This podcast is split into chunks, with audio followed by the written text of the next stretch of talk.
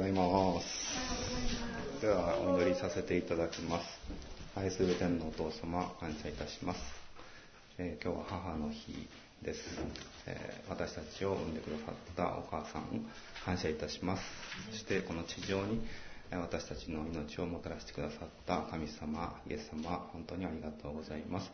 あどうか私たちのこの地上の歩みが喜びにさらに満たされるようにあなたの御言葉とあなたのお心を教えてくだ教えてくださいますようにお願いいたします。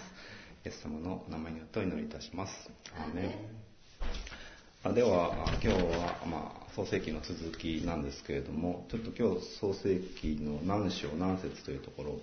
書き忘れてしまったので、えー今日は創世記21章の22から34節というところで、えーそこで永遠の神、主の皆を呼び求めたというタイトルでお話をさせていただきたいと思います。あまあ、ちょっと余談というかなんですけれども、我が川越の町が、田植えがようやく始まりまして、本当に一面がこう、ちっちゃな、なんていうんですか、若葉というか、小さい葉っぱ、まあ今はもう葉っぱとしか言えないようなものが、こう、水面に浮かんでいるというのか、並んで、整然と並んでいるのを見て、いや、本当にいい景色だなと私は思ってしまうんですけれども、本当にその場所が、その場所として生かされているということに、喜びを感じます。なんか、あれを見る喜びと、えうちの息子を見る喜びというのは結構似通ってるものがありまして、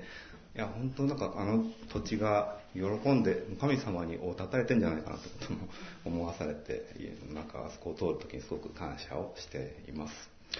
えーそこで永遠の神、主の皆を呼び求めたというところで、本当にそこで、え呼び求める、祈り求めるということを味わっていきたいと思います。では、えー御言葉を読んでいきたいと思います。22から34節その頃、アビメレクとその軍の長ピコルがアブラハムに言った。あなたが何をしても神はあなたと共におられます。それで今、ここで神によって私に誓ってください。私と私の子孫を裏切らないと。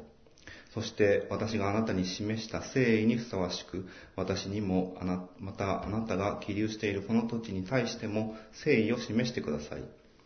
アブラハムは私は誓いますと言った。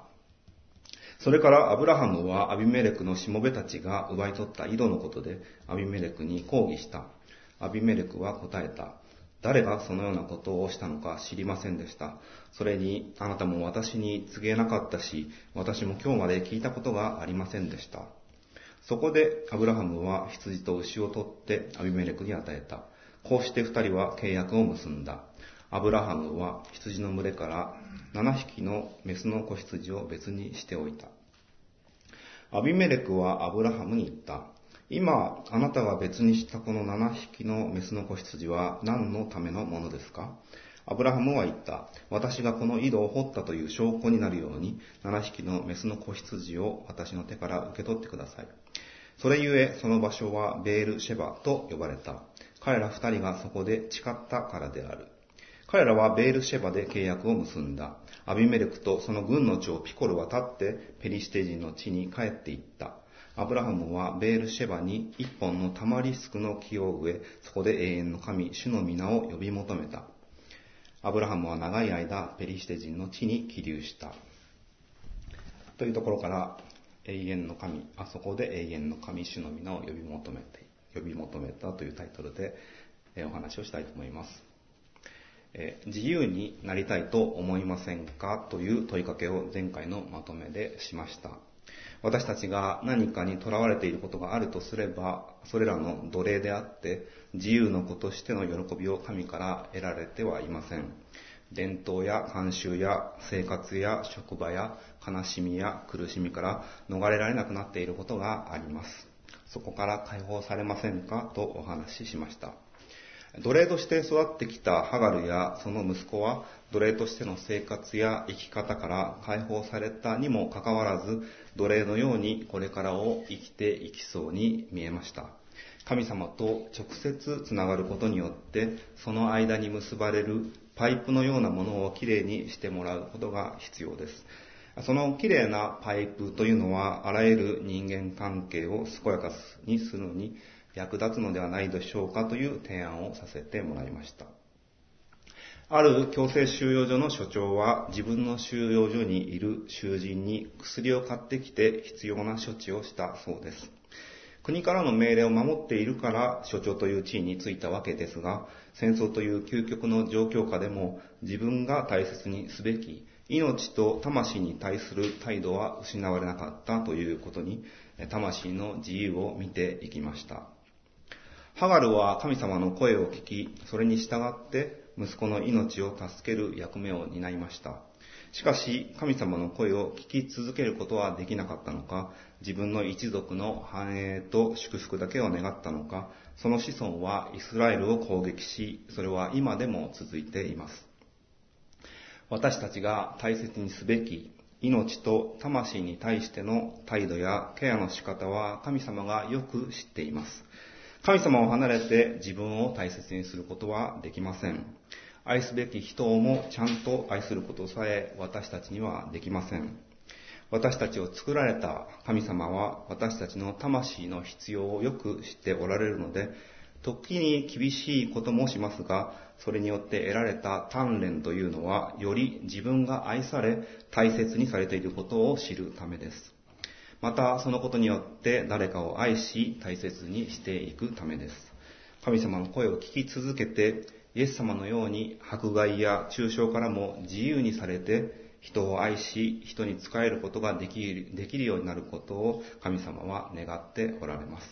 それが日常となり習慣化されるように私たちも求めてお祈りしていきたいと思います。というようなことが前回の分かち合いをしていったことです。今回は自由を受け取ったアブラハムがその地の隣人たちと仲良くしていく様子が描かれています。ハガルとは明暗が分かれます。イシュマエルのために奴隷の地エジプトから嫁を取らせ、荒野で弓を射るという主従関係のできやすい仕事に就いたイシュマエルは奴隷関係を子孫にまで及ぼそうとしていました。一方、アブラハムはその土地に根付き、魂には自由を得て、隣人に神様の素晴らしさを証しするものとなっています。自分と違う文化圏、宗教観を持つ人が、あなたの神様って素晴らしいですね、と声をかけてきています。22から24節をお読みいたします。その頃、アビメレクとその軍の長ピコルがアブラハムに言った。あなたが何をしても神はあなたと共におられます。それで今、ここで神によって私に誓ってください。私と私の子孫を裏切らないと。そして私があなたに示した誠意にふさわしく私にもまたあなたが起立しているこの土地に対しても誠意を示してください。アブラハムは私は誓いますと言った。ゲラルの王様と将軍ピコルがやってきました。アブラハムが神様から祝福されているのを見て、その祝福に預かりたいと思ったからです。あなたが何をしても神はあなたと共におられます。と言ったのは、アブラハムの生活が満たされていることと、それを満たしてくださる見えない神様の存在を肯定しているということです。私たちもこのように見られたいと思います。祝福され、満たされている。あの人を見ていると気持ちにゆとりがあるように見えるなぁと思われるのは幸いなことです。私は外回りの仕事をしています。雨の日や雪の日、台風が来ても仕事量はいつも通りです。一日中雨に濡れたり、雪で冷えると体はきつくて疲れたな、しばらくぼーっとしたいなと思ったりするのですが、事務所に戻って温かいものを飲んで、え、体が温まると、その日の辛かったことは大体忘れます。きつかったことをもう一度そこで思い出すなら、二度嫌な思いをすることになります。今はもう楽な場所にあるのだから、その安心に浸るのに集中します。帰りの電車では心地よく出られます。ただ、周りの声を聞いていると、どれだけきつかったか、どれだけ雨によって仕事に支障が出たかを苦しそうな声で発表している人がいらっしゃいます。苦しみはその時苦しいのと思い出して苦しむのと何度も苦い味を味わえるものです。しかし、味わおうとしなければわざわざその記憶をたどる必要はなく、苦い思いに何度も戻らなくてもいいと私は思います。ただ、苦い記憶への執着というのは自分でコントロールのできない種類のものでもあります。好きで苦い思いへ戻っているのではないと思う人たちもいると思います。その点、アブラハムの生き方というのは、苦痛への執着のない健やかさを持っていたのではないでしょうか。生活における苦しみに何度も帰ったり、嫌な記憶を収集する人もいるとは思いますが、それは神様との対話によってきれいに流されていきます。祈りというのは一つの汚れを流す方法だと私は思います。生活の痛みや苦しみを告白して神の前に注ぎ出すと汚れが洗剤にくるまれてどこかに流されていくのがわかります。なんでそうなるのかははっきりはわかりませんが、洗濯洗剤の CM で服についた油が生地から洗剤成分にくるまれて剥がれ落ちていくかのようです。まあ実際その商品を買ってみて、えしつこい汚れなんかは洗濯機だけで落ちないこともよくありますけれども、神様への祈りというのは私たちと汚れを分離する力に長けています。私は信仰の友と一週間に一度、この分かち合う時間を持っています。祈り合うということをそこでしています。分かち合いというのは本当にたわいのないもので、終わる頃には何話したっけなくらいに思うほど適当にただ思いついたことを喋っていますが、最後の祈りの時になるとなんだか締まりが出てきます。さっきまで話していた中の、たわいのない話の中に、実は自分がここでちょっと思い悩んでいたのかなと気づかされることもあります。思い悩むというか、洗剤で言うなら、表面的には汚れが落ちていたのに、繊維の奥にまで入り込んだ汚れに祈りが届いたという感触があるのです。ですから、もう10年以上はその人と話す時間を持ち続けて祈っているのですが、毎回新鮮にその時間を楽しみ、この時間が必要だなと感じ、一週間の生活の中で、あ、次このことはぜひ祈ってもらおうと考えたりします。それがあるから安心で苦痛の中でも、チャレンジの中でも神様がおられれば大丈夫という信頼が積み重なっていきます。細かいところでも自分で気づかないところにも祈りは届きます。神様がそのところに関心を持っておられるからです。神様の洗剤に包まれると、汚れだけを浮き上がらせて流されて、なんとも気持ちの良い洗いたての洋服のような気持ちにさせていただきます。やはりこのような定期的なメンテナンスというか、神様の介入がなくなっていくと、少しずつ汚れが溜まっていきます。祈りなり賛美や聖書の御言葉に触れることで自分の内側に向き合い、また汚れを指摘していただいて、まっさらになまっさらになってまた日常に取り組めるといいと思います。おそらくアブラハムは日常生活において神様の介入が人々にわかるように暮らしていたのではないでしょうか。経済や家族に満たしがあり、人間関係に喜びを感じ、苦痛や悩みを溜め込むことなく暮らしていたのだと考えられます。そこに注目した王様や将軍が良い関係を結ぼうとやってきたのです。神様と共に暮らすアブラハムに自分たちを裏切ることがないように、また子孫に至っても裏切らないようにと頼んできました。そして王が誠意を示したように、この土地に対して誠意を示すようにと願っています。誠意といえば、この王様というのはかつてアブラハムに対してとても誠実に対応していきました。アブラハムは嘘をついてサラが召し抱えられるようになったのですけれども、そのことから王様やその家族やしもべに子供に恵まれないようなことが起こったのですが、神様からそのことを指摘された時にすぐにサラを返して財産も与えています。神に対してもアブラハムに対しても誠実に対応しました。そしてまた、これからもアブラハムの神との関係が良いものであるようにと挨拶に来たのです。まあちょっとかつて痛い目にあったので、悪いことは起こらないように、そのような力のある神様に覚えてほしいと思うのは当然のことかもしれません。アブラハムは心よく神によって誓いました。このアビメレクの神に対する考えというのはとても健全です。悪いことをした時だけ罰する神とは考えていません。これからも守ってくださることを約束し実行されるお方だと考えているのです。将来の希望に対して神が実行する力があると信じる人は幸いです。子孫のことまでお願いしているので永遠の存在であることも意識されています。そんな良い関係を築いた後にアブラハムからは抗議が飛び出します。25、26節を読みいたします。それからアブラハムはアビメレクのしもべたちが奪い取った井戸のことでアビメレクに抗議した。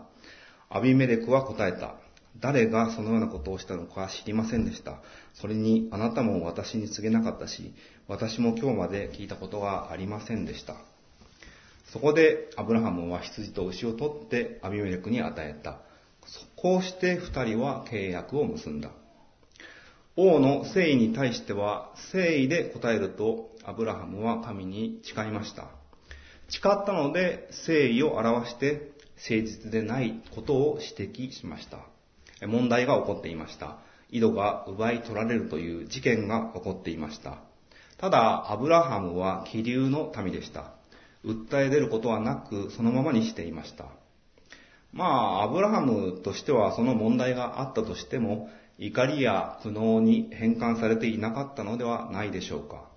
気流者であったから仮住まいの土地で強く言えないというのもあったかもしれませんが、それなら違う方法で水を得るかなと考えを切り替えて奪い返そうとはしない方向で落ち着いていたのです。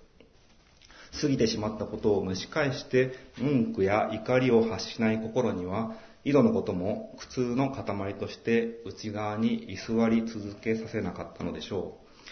う。しかし、井戸というのは荒野に生きる民にとって命の泉と呼ぶほどに大切なものです。マイムマイムという歌がありますが、それは水があるって最高だということを歌と踊りにして神を褒めたたえる賛美です。あれを心の底から歌って喜ぶことができるのは、命の泉であったクリスチャンか、荒野に住む人たちしかいません。谷川の流れを慕う鹿たちも、綺麗な水がないと舌が乾いて張り付いて窒息してしまうために、清水を必死に探します。前回のハガルを救ったのも井戸でした。息子が目の前に死んでいくのを見捨ててしまうほど追い詰められていたのを神様は見つけ、井戸を発見させました。それで肉体は潤いましたが、魂の渇きは神様によって満たされはしませんでした。私たちの渇きは主によって潤されます。アブラハムの魂には主からの泉が流れ込んでいました。それによって井戸が奪われているということで、心が乾ききることはありませんでした。しかし、今回、誠意を持って関係を築こうとアビメレクから言われました。それでは誠意を書いた行動をあえて申し上げようとなったのです。対等の関係で安全と安心を結び合う契約を交わしたのです。対等な関係というのはこのようでありたいと願います。家族同士の付き合いというのがあると、弱い立場の者がどう扱われるかで衝突の種が生まれます。体の弱いもの、心の弱いものを抱えているのに、その人が大切に扱われないなら、関係は対等ではないと片方は感じてしまいます。教会同士、またある程度の組織同士の関わりや合同の何かイベントのようなものが開かれるとすれば、そのようなことは焦点になります。階段の移動が多いとか、水分補給やトイレの便利さが求められていきます。対等の関係には配慮し合うということが欠かせません。アブラハムには小さな赤ちゃんがいました。それは高齢の自分たちの息子でした。水はその小さな命のためには欠かせないものです。生活のために便利なところにあった井戸が突然使えなくなったことで、どこか遠くまで汲みに行くとか、井戸を貸してくれるような人を頼ったことでしょう。それほど生活に大切なものを奪われたままで、誠意というのはないでしょうと当然の言い分だと思います。アビメレクは誠実に答えます。知らなかったし、聞いたこともなかった。教えてくれたらよかったのに、これからはそういうことのないように、この契約は配慮し合う関係のために交わすこととなるでしょう。問題関係、問題解決を含んだ互いの良好な関係というのが契約条項に入れられたことでしょう。羊と牛をもって互いの誠意に基づく契約が結ばれました。28から32をお読みいたします。アブラハムは羊の群れから7匹のメスの子羊を別にしておいた。アビメレクはアブラハムに言った。今、あなたが別にしたこの7匹のメスの子羊は何のためのものですか？アブラハムは言った。私がこの井戸を掘ったという証拠になるように7匹のメスの子羊を私の手から受け取ってください。それゆえその場所はベールシェバと呼ばれた。彼ら二人がそこで誓ったからである。彼らはベールシェバで契約を結んだ。アビメレクとその軍の長ピコルは立ってペリシテ人の地に帰っていった。アブラハムは契約が交わされた上にさらに羊を用意していました。アビメレクは契約がすでに交わされたので、なぜこの子羊が用意されているのか不思議に思います。アブラハムは、これは井戸を掘ったことと所有の証拠として受け取ってくださいというのです。アビメレクとしては当然契約を交わす段階で井戸のことは承知していますから、アブラハムにもちろん返すつもりだったと思いますが、アブラハムはちゃんと受け取ったという領収の印を実物で示したかったのです。買い戻しの権利のある者が買い取るときには代価を支払います。一度相手の手に渡ってしまった井戸ですから、買い戻されることによって完全に所有者が移ったことを示される必要があるとアブラハムは考えたのです。買い戻されることによって過去の所有者から切り離されて新しい所有者のものになるというのです。買い戻される権代価がなければ、もともとアビメレクの土地ですし、アブラハムは起立者ですから、いつ誰が土地の権利を主張してきてもおかしくないのです。私たちが神様に買い取られたのは大切な息子であるイエス様を代価として捧げられたからです。それによって私たちの所有者を名乗るサタンや悪霊から完全に切り離されて新しい本物の所有者へと移ったのです。新しい所有者のもとに移った私たちは過去の罪のことや悪い行動へと駆り立てられる衝動から解き放たれました。それらはかつてのものとなり、新しくしてもらってからは、それらがこびりつかないイエス様という衣を身につけています。そしてこの井戸の名はベールシェバ。これは7の井戸と呼ばれるようになります。シェバというのが7を示します。また、誓いというのがシャバという発音で、誓いの井戸と7つの、あ7の井戸の掛け言葉がその名に付けられました。二人の交わした誓いの意味を込めた井戸となったのです。掛け言葉というのはある意味ダジャレです。この井戸には誓いと七の二つの意味を込めた名前を付けるからという理由を言わなければ、アビメレクもすんなり羊を7匹受け取らなかったんじゃないかなと私は考えます。ちょっとしたユーモアが二人の間に流れて、和やかさを演出されて、このお互いの誓いと契約に親しみと親密さが込められたんじゃないかなと考えるのです。それ、ダジャレなの？とアビメレクも突っ込む感じで応じたのではないでしょうか。私たちは親しい間柄になってるなぁと感じるのは、あ私自身の話ですけれども、私自身親しい間柄になってるなと感じるのは、いいツッコミを受けた時です。わざと軽くとぼけて突っ込まれると、年齢差がどれだけあろうと、まあ、相手が小学生だろうと友達だと思い込んでしまうちょっと変わったところがあります。笑いを共有したり、ちょっとムカついたことを言い合えたり、気を使って話すのではない親密さが目標です。仕事なんかでも目上か目下かは気にせずに業務上の問題を話題にできたり人間関係の摩擦を聞いてそれがなくなるのはどうしたらいいのかなと話し合えたりできることを目標とします。私はアルバイトの身ですが、もう随分長くやっていると、社員で仲良くな、仲良くしていた人が今は同じ事務所の所長になってしまい、随分話されたなと思いつつ、また飯でも行きませんかとちょっと恐縮しながら誘うこともあります。それで先日それがコロナ明けで実現して本当に楽しい時間でした。そういえば、アブラハムとアビメレクも王様と気流者です。身分には差があります。起立している間だけの関係かもしれませんが、世界を作られた神様が共におられるということは、アブラハムの人間関係を深い広いものにしていきます。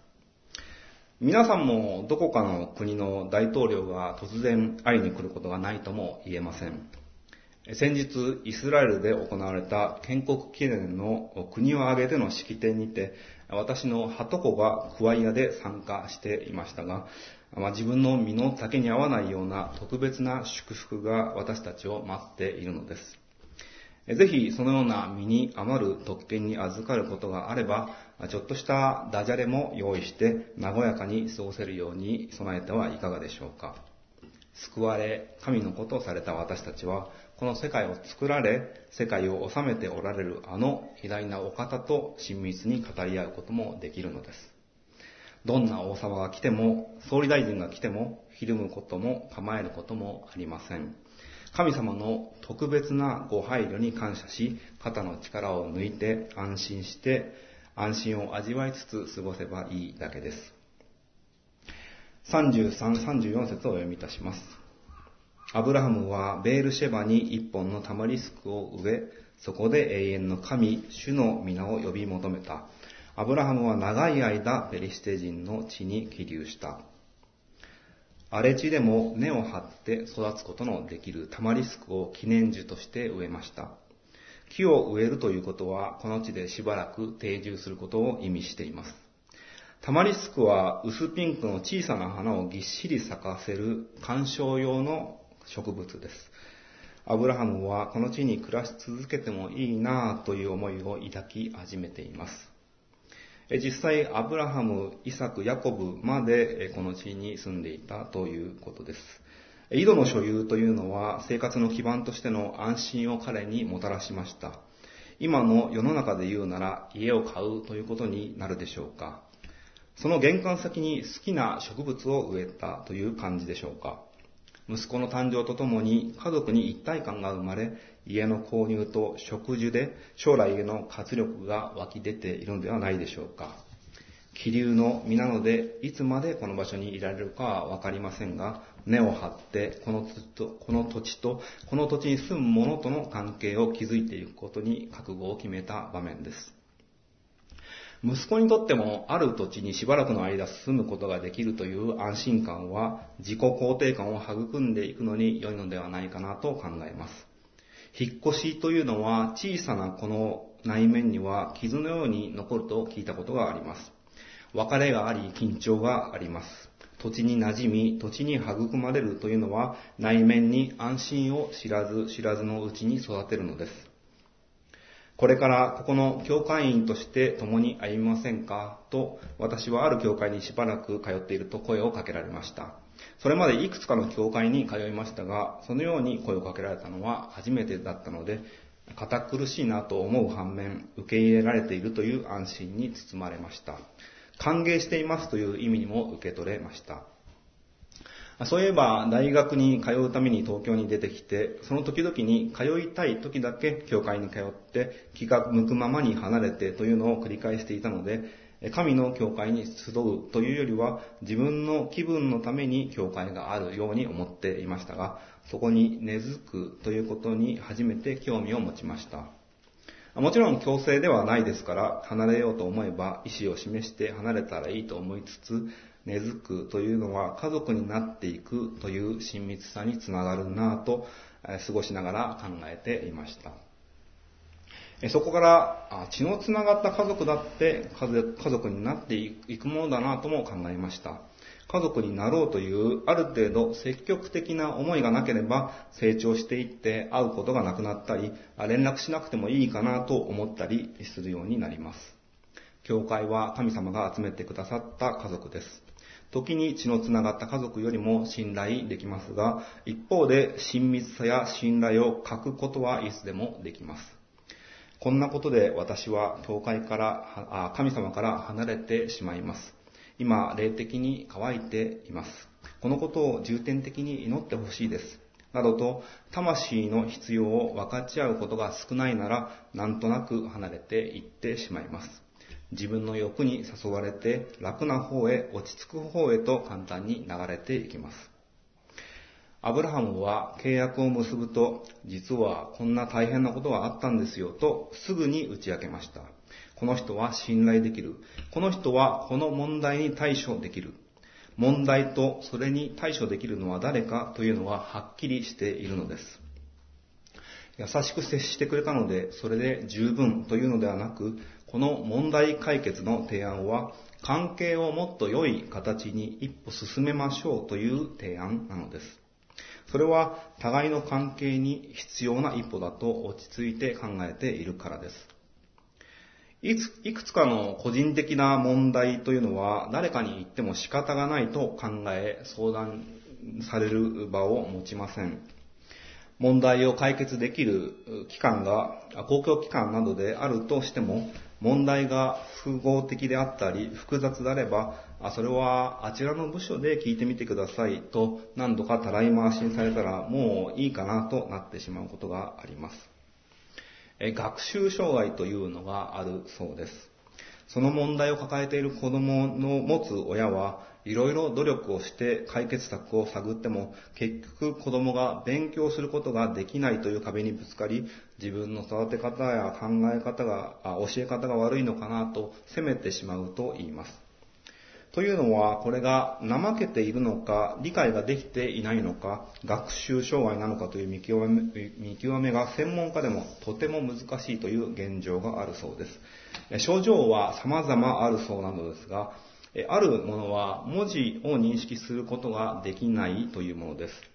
辺と作りが逆になっているように見えたり、その作りの方が次の辺とくっついて見えたり、また、ひらがなのいとこは角度が違うだけで形が一緒だから、どっちかなということにすごく戸惑って、判別これできないよとなるそうです。幸い今はスマホなどで文章を写真でこうパシャッと撮ると声に出して読み上げてくれるものがあるそうです、読み上げられると理解ができるので、読めないだけ、読むのに時間がかかるというだけで理解できないわけではないのです。それまでは勉強ができない、理解できていないと判断されていたのが間違いだったことがだんだん分かってきました。問題は問題ではなくなったのです。対処もいろいろ練られて、教科書の文字はそういう人たちに読みや読みやすいユニバーサルデザインというものに変わってきています。しかし、それも一つの解決例でしかなく、学習障害の問題は個性と一緒で人の数だけ違うようです。今は15人に1人はそうではないかというふうに言われています。ですから問題の直接的解決もそうですが、その個性を否定しない、人格を攻撃しないことの教育が急がれているように私は思います。学習障害かの判断がつかない段階で先生から怒られたという告白がありました。親から見放されたということもあったと言います。逆に親だけは一緒に頑張ってくれたという話もありました。根付くべき場所、家族、根付くべき集まり、学校、根を張ろうと思ったら、お前の場所はここじゃないと言われたらどうでしょう？そこに根を下ろし始めたら問題が起こって、それを相談したら否定されるようなことがあったらどうでしょう？ここにはいたくない。ここは自分の居場所じゃない。一番親しみたい場所でそう思うことになるのです。あなたはここにいてもいいよ。ここがあなたがいるべき場所として私が用意しておいたんだよ。神様は世界のどこにいてもそのように言われます。もちろんそこから出るべき時も教えてくださいます。大丈夫かな？そして、その時にその場所を出ることになったら配慮すべきこと、一緒に移動する人に弱い人がいるなら、その心の必要や状況も教えてくださいます。アブラハムは長い間ペリシテの地に起立しました。長い間というのと気流というのが一つの文に一緒に書かれているのが面白いですが、後にイスラエルと敵対するペリシテの地ですが、神の守りの中、アブラハムは安住しているのです。私たちは安住できているでしょうか？いつでも仮の住まいで仮の生活をしているように感じているでしょうか？神様は言われます。あなたは安心して過ごしなさい。あなたを休ませるためにその場所を私が用意したのだと。問題があるなら私に話しなさい。すぐに対処するように私が手配しようと全能の神様はあなたを大切に思いながらそうおっしゃっておられます。あなたは今いるその場所で主の皆を呼び求め祈りを注いでいいのです。お祈りいたします。愛する天皇お父様、感謝いたします。あなたの皆を褒めたたえます。アブラハムは気流の身でありながら、その土地に根付く決心をいたしました。それはその土地とその土地に住んでいる人々がアブラハムと良い関係を結ぼうとしてきたからです。それは背後に神様が働かれていたことを、その隣人たちが見たからです。主の栄光が私たちを通して輝くことは、その隣人に生きる希望と将来に対しての力を与えてくださるものだということを信じます。どうぞ主よあなたの栄光を私たちを通してさらに輝かせてください。まずそのためにこの場所にいることがいいのかなと思うようなことがあれば私たちはそのことをあなたに本当に素直に打ち明けてその解決をしていただいてからその安心を得てその安心のもとあなたに祈りあなたの皆を呼び求めていくことができますように助けてください。この一週間もどのような場所においてもあなたの皆を呼び求める時としてくださいますようにあなたに期待いたします。またこの教会ではない呆然で礼拝している人々がそのような安心とあなたへの賛美を心から捧げることができますように助け導いてください。今日来られなかった一人一人にもどうかクリスチャン一人でその家に留まっているような方があるかもしれませんが、あなたへの賛美が、あなたの皆を呼び求めることがその場で起こりますように期待いたします。イエス様のお名前によってお祈りいたします。アーメン